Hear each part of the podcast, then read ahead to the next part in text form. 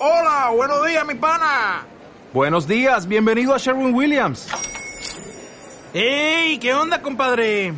¿Qué onda? Ya tengo lista la pintura que ordenaste en el ProPlus app. Con más de 6.000 representantes en nuestras tiendas listos para atenderte en tu idioma y beneficios para contratistas que encontrarás en aliadopro.com. En Sherwin Williams somos el aliado del PRO.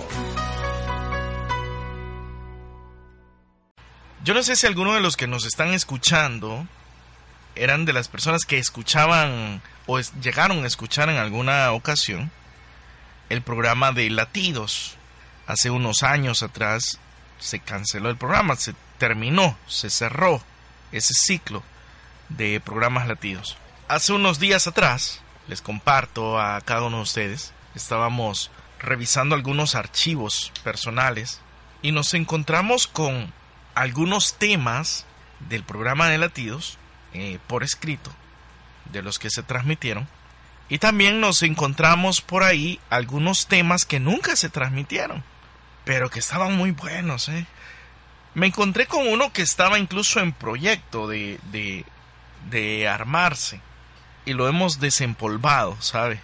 Para entonces mm, llegó a mí un artículo que me gustó mucho, eran artículos de un consultor, escritor y conferencista llamado José Strong, Strongon. Esta persona había escrito un artículo que llevaba por nombre Cuenta de ahorro emocional en las relaciones de pareja.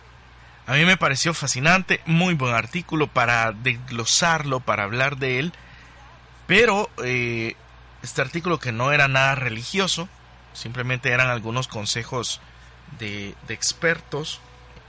Yo me di a la tarea de, buscar algunos textos bíblicos que iluminaran también esos consejos.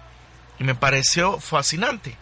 Este, este consultor y conferencista nos dice en este artículo sobre las cuentas de ahorro emocional en las redes de, en las relaciones de pareja, nos dice que la armonía y la fortaleza y el grado de satisfacción en una relación de pareja viene dado por el tipo de aportes favorables y por los desfavorables que se le hace a esa relación. O sea, ya sea la armonía, la fortaleza o el grado de satisfacción, ya sea bueno o malo dentro de una relación de pareja, eso depende de los aportes, para bien o para mal, favorables o desfavorables, que nosotros mismos le hacemos a una relación de pareja. Es muy parecido a lo que sucede con una cuenta bancaria. Si usted, si usted eh, abre una cuenta de ahorros y dice voy a, voy a abrir una cuenta bancaria, una cuenta de ahorros, para ir guardando, ir depositando, ir ahorrando, porque en el futuro pueden venir situaciones, necesidades, y yo quiero tener un, un, fondo de ahorro listo para cualquier imprevisto. Igual sucede dentro de una relación de pareja. Lo que estamos aportándole a la relación hoy es el fruto que vamos a tener después. Si usted vive dentro de una relación de pareja haciendo aportes desfavorables, o sea, metiendo eh, dudas, celos, eh, envidias, peleas, maltratos, oiga, cuando llegue un momento, cuando llegue el momento de una necesidad emocional que usted requiera de la relación de pareja, pues ¿qué cree usted que va a tener ahí? O sea, si usted a una cuenta de banco la abre, ¿sí? Y dice, esto es para prever lo que va a venir en el futuro. Pero resulta que usted solo la abrió y no, y no depositó. No depositó. O sea, usted dijo, voy a depositar 100 dólares mensuales. Imagínese, ¿no? Que, que uno tuviera 100 dólares mensuales para depositar. Y usted dice, va, Eso, eso quiere, quiere decir que yo dentro de unos años voy a tener tanto dinero. Pues usted la abre y de repente eh, comienza a depositar un mes sí, otro mes no, un mes sí, otro mes no. De repente es un mes sí, cinco meses no, un mes sí, diez meses no, un mes sí, doce meses no. Cuando llegue un momento imprevisto, usted tenía la idea de que iba a tener una gran cantidad de dinero, pero no la tiene. Porque aunque abrió la cuenta, nunca depositó. Es igual en una relación de pareja. Usted puede iniciar una relación de pareja, usted puede estar en un matrimonio, usted puede estar en un noviazgo. Pero si los aportes que está haciendo ahorita son desfavorables, ¿qué espera que vaya a suceder más adelante? Ay, pero es que mi esposa debería de haberme ayudado.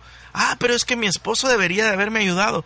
Pero si usted se pasó todos estos años, en vez de acercando a su esposo, en vez de acercando a su esposa, en vez de acercando a tu novio, en vez de acercando a tu novia, para tener una sana intimidad, o sea, una confianza profunda en el que podemos compartir, hablar, ayudarnos, motivarnos, no lo hiciste, pues cuando llegue el momento donde tú necesites de que esa persona te apoye, ¿cómo lo va a hacer? ¿Cómo te va a ayudar? ¿Cómo te va a apoyar?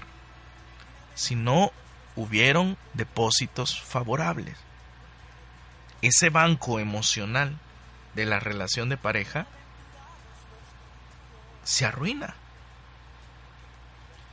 En otras palabras, si, si tú haces un depósito emocional favorable a la relación de pareja, entonces tú también vas a poder hacer un retiro emocional sin que se afecte significativamente la situación de la relación de pareja.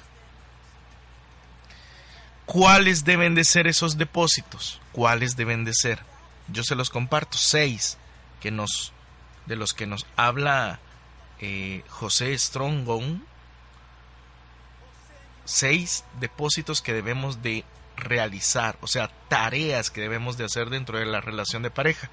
Y yo los quiero alimentar con textos bíblicos ya que nosotros vivimos, por supuesto, dependiendo de Dios, y cómo Dios también puede ayudarnos a comprender estas situaciones en las relaciones de pareja.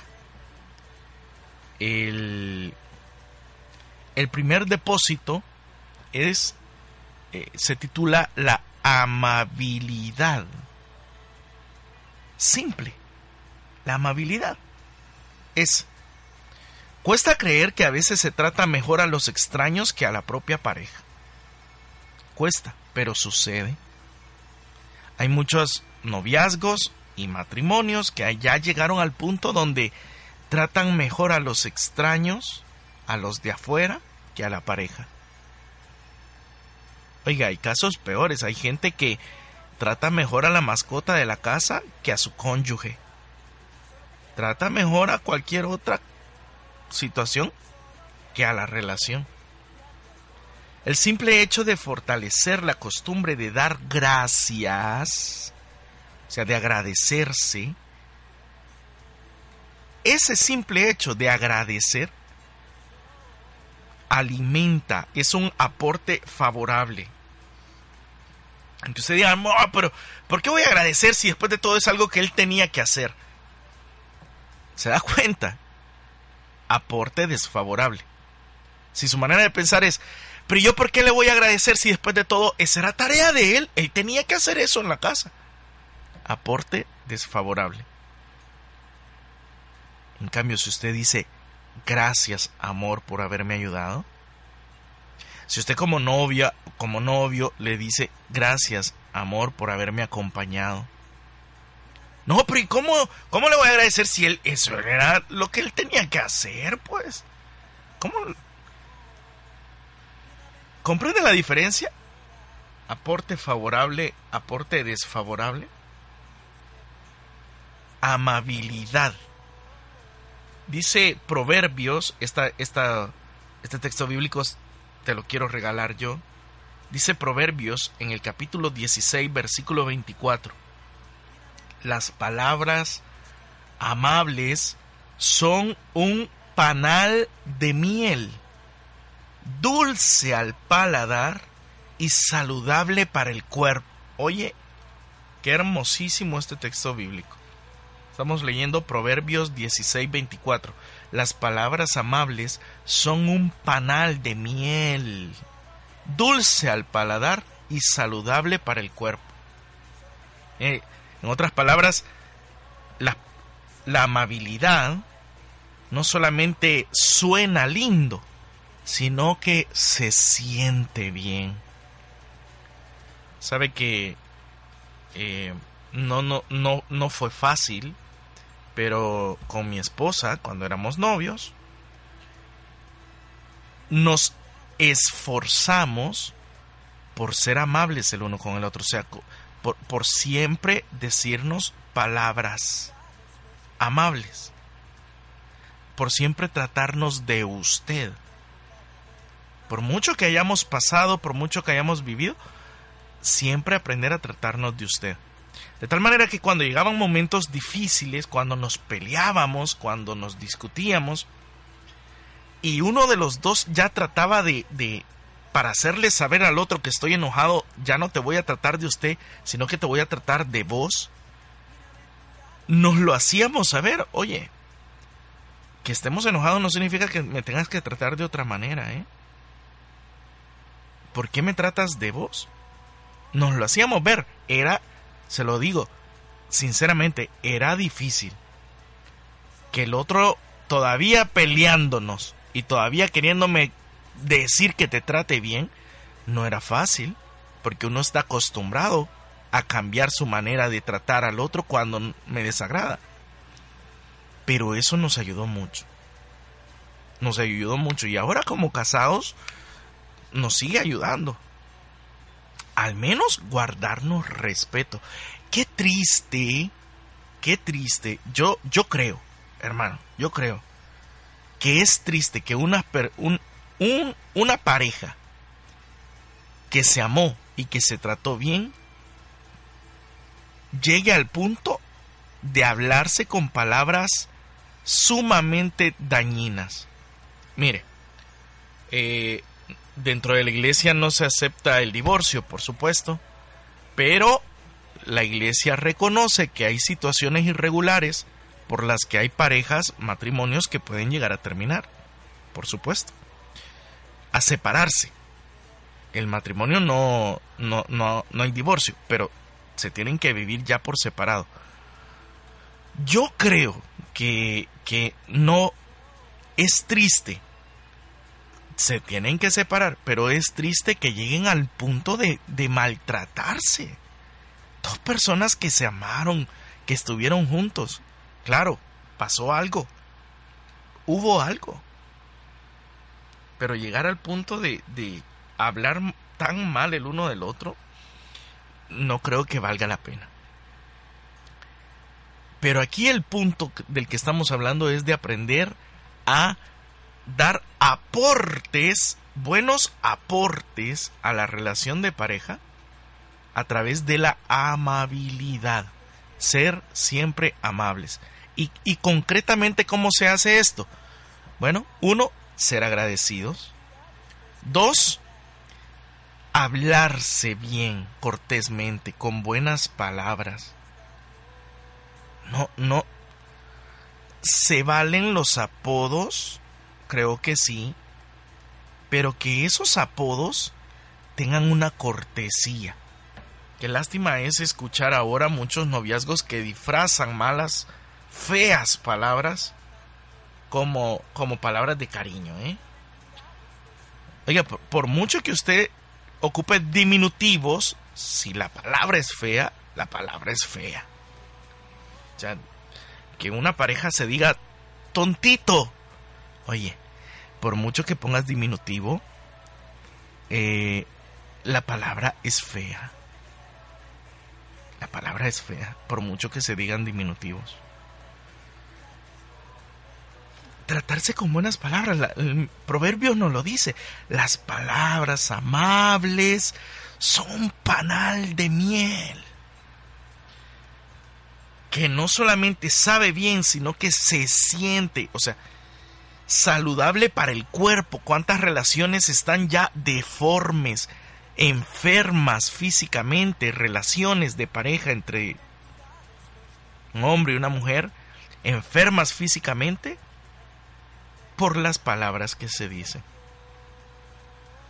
Un aporte positivo que después te ayudará a poder hacer un retiro cuando sea requerido a la relación es que tú comiences hoy a hacer aportes positivos a tu relación a través de la amabilidad, de las buenas palabras. El segundo aporte positivo a esa cuenta de ahorro emocional en la relación de pareja es la honestidad. La honestidad en todo momento en todo aspecto. Nada genera más confianza y credibilidad en las relaciones de pareja, fortaleciendo los fondos de reserva, que la evidencia de ser abierto y transparente en toda situación. Mira, todas, todas las relaciones llegan a pasar por momentos muy difíciles y muy fuertes. Pero si no ha habido una, un constante aporte de honestidad, cuando lleguen los momentos de crisis y la honestidad está en números rojos, salir adelante va a ser más difícil, muchísimo más difícil. Ser abiertos, ganar confianza, tener la confianza. Imagínate que cuando llegan los momentos difíciles de una relación de pareja, lo que muchas veces sostiene es la confianza. Pero si no alimentaste la confianza en la relación, ¿qué? ¿De dónde vas a sacar? Ah, no, es que él me tiene que creer porque si me ama me tiene que creer. Si no hiciste aportes aportes a la cuenta de banco emocional, ¿cómo vas a sacar después? La cuenta de banco está vacía. ¿Cómo vas a sacar confianza, honestidad cuando sea necesario? Y dice Proverbios en el capítulo 12, versículo 22. Los labios mentirosos son abominables para el Señor. Pero los que practican la verdad gozan de su favor. Oiga esto, qué hermoso. Los labios mentirosos son abominables para el Señor, pero los que practican la verdad gozan, gozan de su favor.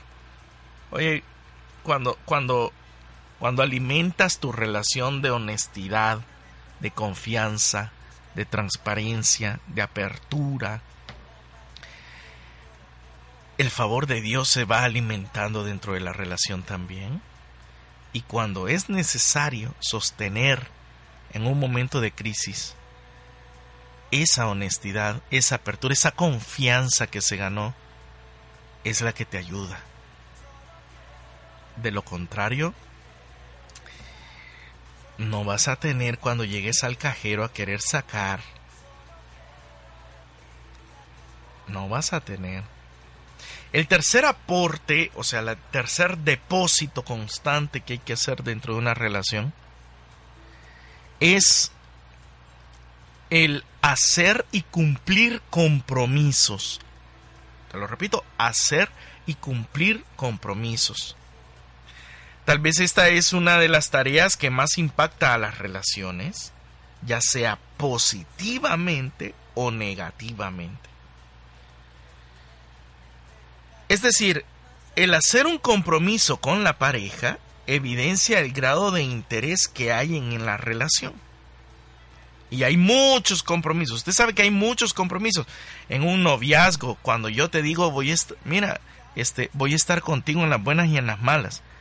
Y cuando llegan las malas y no estoy, En el compromiso que yo hago frente al altar y le digo voy a serte fiel en la salud y en la enfermedad. Y cuando llega la enfermedad no estoy.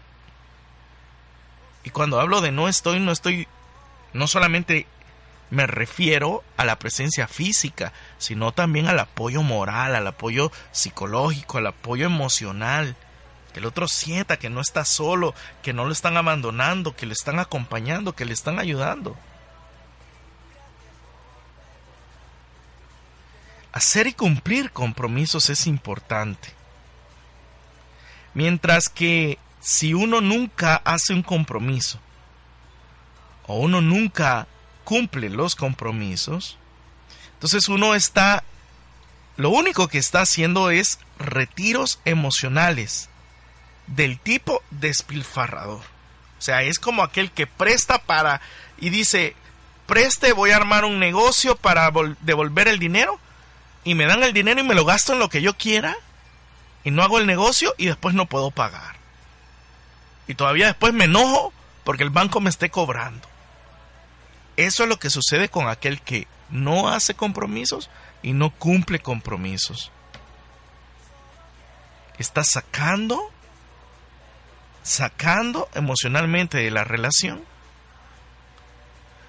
No está invirtiendo, no está devolviendo emocionalmente a la relación y después todavía se enoja con la pareja porque es que tú mucho me presionas, es que mucho me, me, haces esto, mucho me haces lo otro, no me ayudas, no estás aquí, no. Y tú nunca hiciste ni cumpliste compromisos. Para esto yo quisiera compartirte el Evangelio de Mateo en el capítulo 21, versículos del 28 al 31. Es la parábola de los hermanos. Dice dice el Señor. Jesús, dice la palabra del Señor. Jesús agregó, pero díganme su parecer. Un hombre tenía dos hijos. Se acercó al primero para decirle, Hijo, hoy tienes que ir a trabajar en la viña. Y él le respondió, No quiero. Pero después se arrepintió y fue. Luego el padre se acercó al segundo y le mandó lo mismo. Este respondió, Ya voy, Señor, pero no fue. Ahora bien, ¿cuál de los dos hizo lo que quería el Padre? Palabra del Señor, gloria y honor a ti, Señor Jesús. Me parece muy apropiado este, este texto bíblico para hablar de eso de, de hacer y cumplir compromisos. Porque hay que, mira, el compromiso no es algo que muchas veces se quiere sino es algo que se necesita. El compromiso muchas veces no es algo que se desea, sino algo que se requiere. El primero de los jóvenes de la parábola, de inmediato le dijeron tienes que ir al campo y dijo no quiero, pero después recapacita. Se da cuenta que no se trata solo de si quiere o no quiere, sino si debe.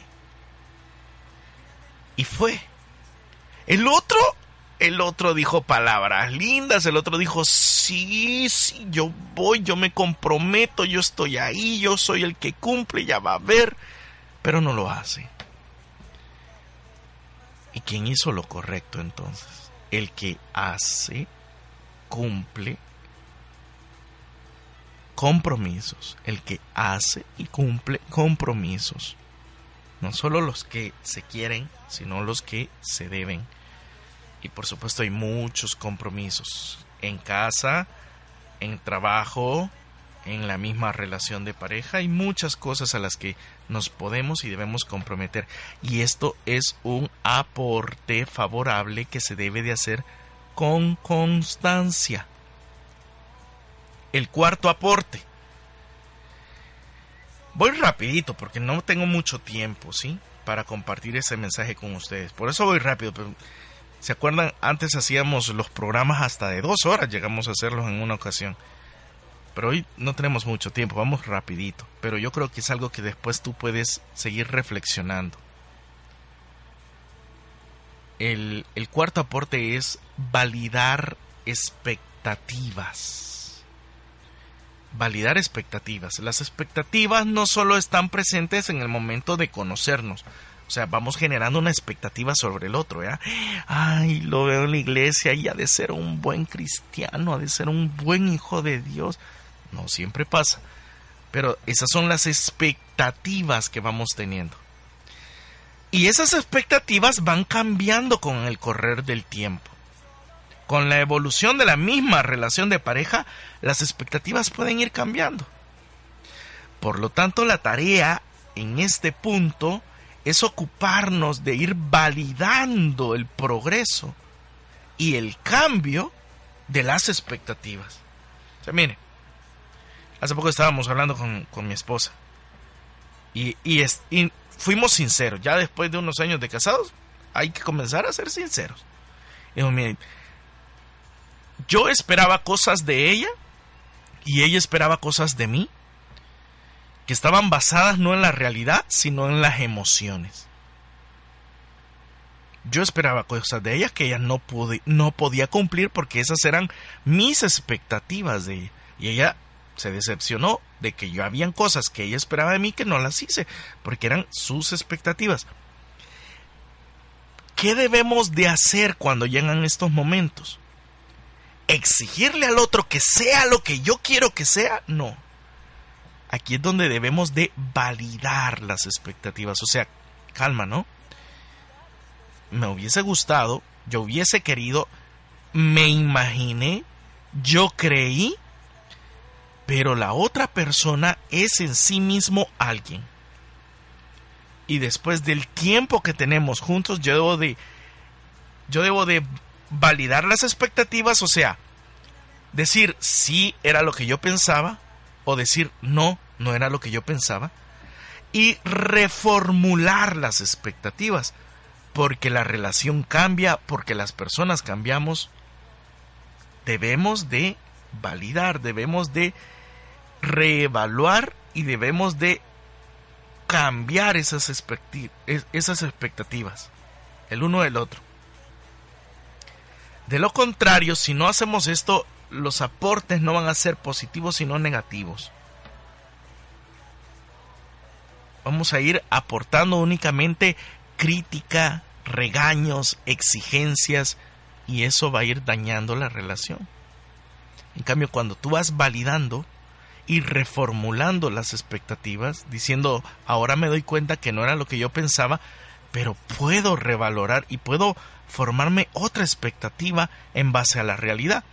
Entonces tú vas viviendo en una relación que se va basando sobre rocas sólidas y vas teniendo una actitud diferente para tu relación de pareja. Y eso te da un aporte positivo a la relación. No siempre la relación será igual. El tiempo, las cosas, las personas y la relación irán cambiando. Proverbios capítulo 10 versículo 28 dice, la esperanza de los justos es alegre, pero la expectativa de los malvados se desvanecerá. fuerte la palabra de Dios. Escucha esto, la esperanza de los justos. La palabra justo en la, en la Biblia no es lo que para nosotros es justo, no, para nosotros justo es aquel que, que da la cantidad que debe de ser, cabalita, no. La palabra justo en la Biblia es aquel que se amolda, aquel que se ajusta a Dios, al, a, aquel que se ajusta a la voluntad de Dios. Dice la esperanza, o sea, lo que esperan, lo que desean, lo que anhelan, los que se amoldan a la voluntad de Dios, e, esos viven con alegría. Y dice, pero las expectativas, esas expectativas irreales, esas expectativas que están por encima de la otra persona, las expectativas de los malvados, se desvanecen. Por eso, el cuarto depósito a favor para una relación de pareja es validar las expectativas. Validar las expectativas.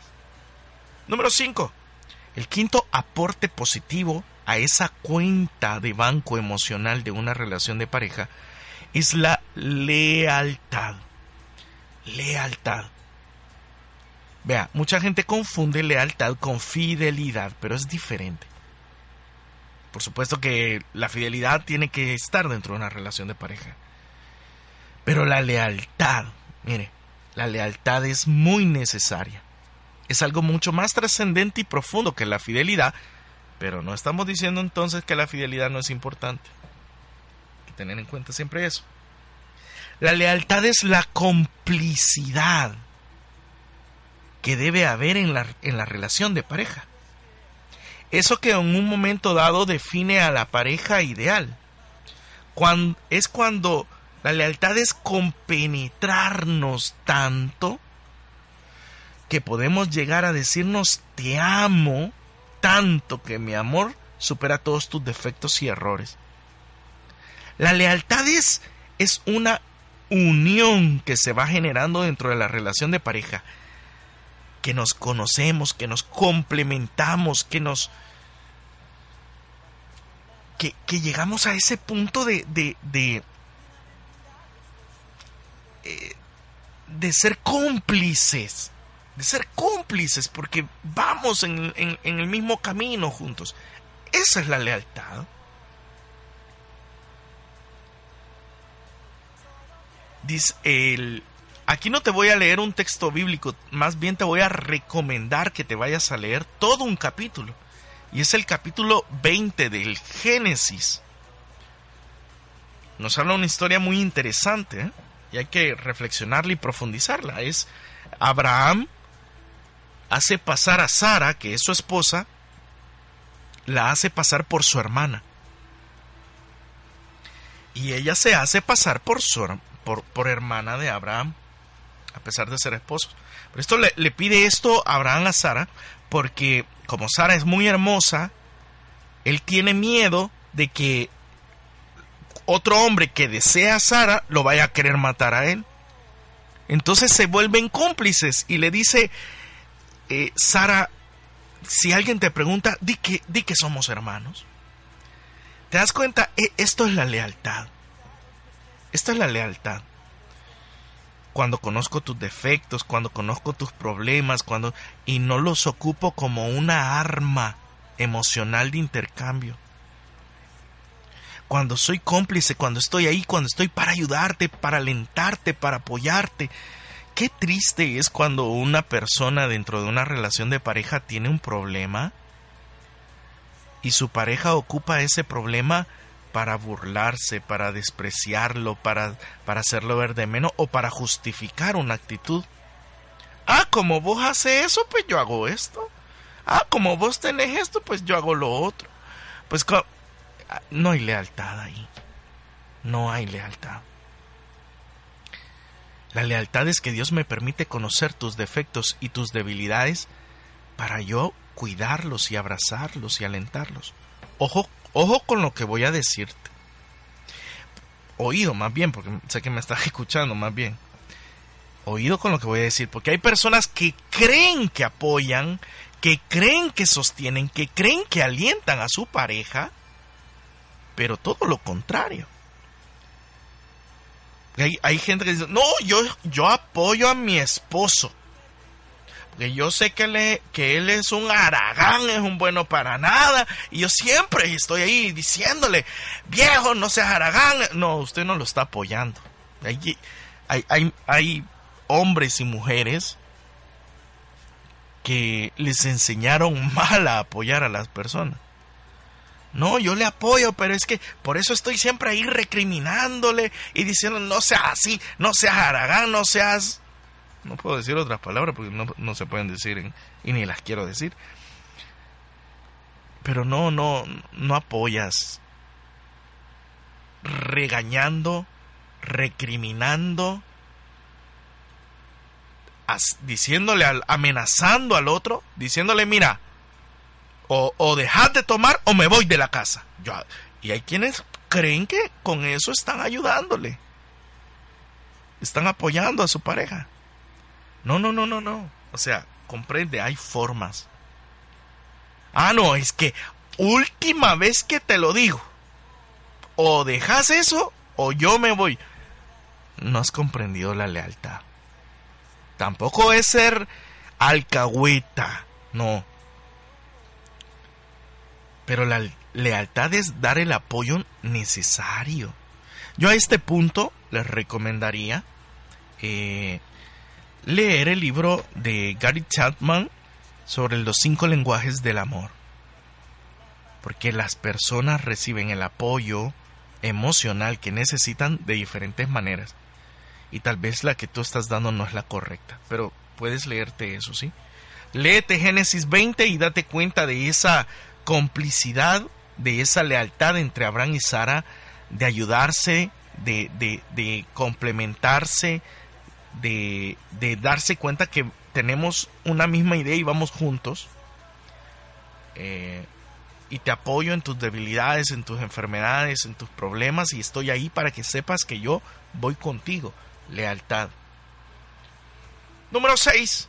El último de los depósitos que deben de ser frecuentes para tener una cuenta emocional sustentable dentro de una relación de pareja es pedir disculpas. aquí no hay mucho que agregar, pero es importante. Porque hay muchas parejas que ya llegan al punto de decir, es que ella ya me conoce. Es que él ya me conoce que yo soy así. Y él se casó o ella se casó conmigo o él quiso ser mi novio o ella quiso ser mi novia. Y si me aceptó, me tiene que aceptar así. Mm. Oye, hay que aprender a pedir disculpas. Tantas veces como sea necesario, pero es importante. Y una manifestación compasiva del sentimiento de culpa, o sea, cuando yo de verdad, de verdad, de manera compasiva, me siento culpable, debo de debo de sentir realmente que lo siento y lo manifiesto de tres maneras debe de haber una manifestación compasiva del sentimiento de culpa, o sea, debo de sentir realmente que lo siento. Número dos, una manifestación valiente y sincera de culpabilidad, o sea, decir coherentemente es mi culpa. No, no, no te pongas a la defensiva de decir, yo lo hice, pero porque tú. No. Una manera correcta para pedir disculpas es decir coherentemente, sí, es mi culpa. Es mi culpa. Tal vez tenía razón, tal vez tenía mi justificación, pero fue mi culpa. Y número tres, aportar solución y, o brindarse dispuesto para encontrar. O sea, es decir, discúlpame, reconozco mi problema y necesito ayuda y voy a hacer esto para cambiar. O si no, o si ya me di cuenta que no puedo cambiar es, voy a buscar quien me ayude a cambiar. Pero un simple lo siento, que no lleve corazón, que no se exprese correctamente y que no tenga un propósito de enmienda, es como una mala confesión. Y dice Proverbios en el capítulo 28, versículo 13. El que encubre sus delitos no prosperará, pero el que los confiesa y abandona obtendrá misericordia. La luz de la palabra de Dios para este para esta actitud dentro de una relación de pareja. El que encubre sus delitos no prosperará, pero el que los confiesa y abandona obtendrá misericordia. Seis depósitos emocionales, o sea, hay que alimentar la relación con esto para cuando llegue el momento de necesidad. ¿Qué podemos concluir de esto? Bueno, eh, mira, hay personas que hicieron un mal crédito hicieron un mal préstamo, ocuparon mal el dinero ¿Y, ¿Y qué sucede? Hay muchas personas que hasta están pasando esto en la realidad. ¿Qué sucede? Bueno, pierden su casa, pierden sus objetos de valor, porque el banco se los viene a quitar. Eso sucede con muchas relaciones de pareja que ya están en una situación insostenible. Lastimosamente se puede llegar. Hasta las mejores relaciones pueden llegar a una situación insostenible, donde por más que busquen, ya no encuentran, porque cuando tuvieron la oportunidad de hacer los depósitos no los hicieron.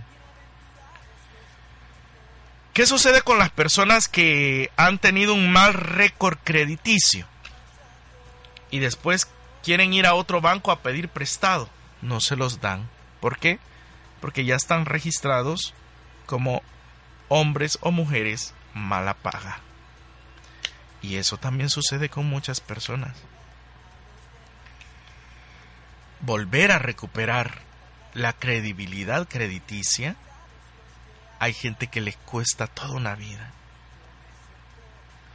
Por tanto, si estás a tiempo, si estás a tiempo, aporta emocionalmente bien a tu relación de pareja. Si estás en números rojos, comienza poco a poco, aunque cuesta, igual que con la situación crediticia, igual cuesta poco a poco volver a aportar económicamente a la cuenta. Y si tú ya estás en, en un récord crediticio malo, perdiste, perdiste todo, pídele a Dios ¿sí? Pídele a Dios. Así como una persona que tiene ya mal récord crediticio se busca a un abogado que lo asesore, busca a Dios. El mejor asesor de las cuentas de bancos emocionales. Busca al Señor. Él puede sanar tu corazón.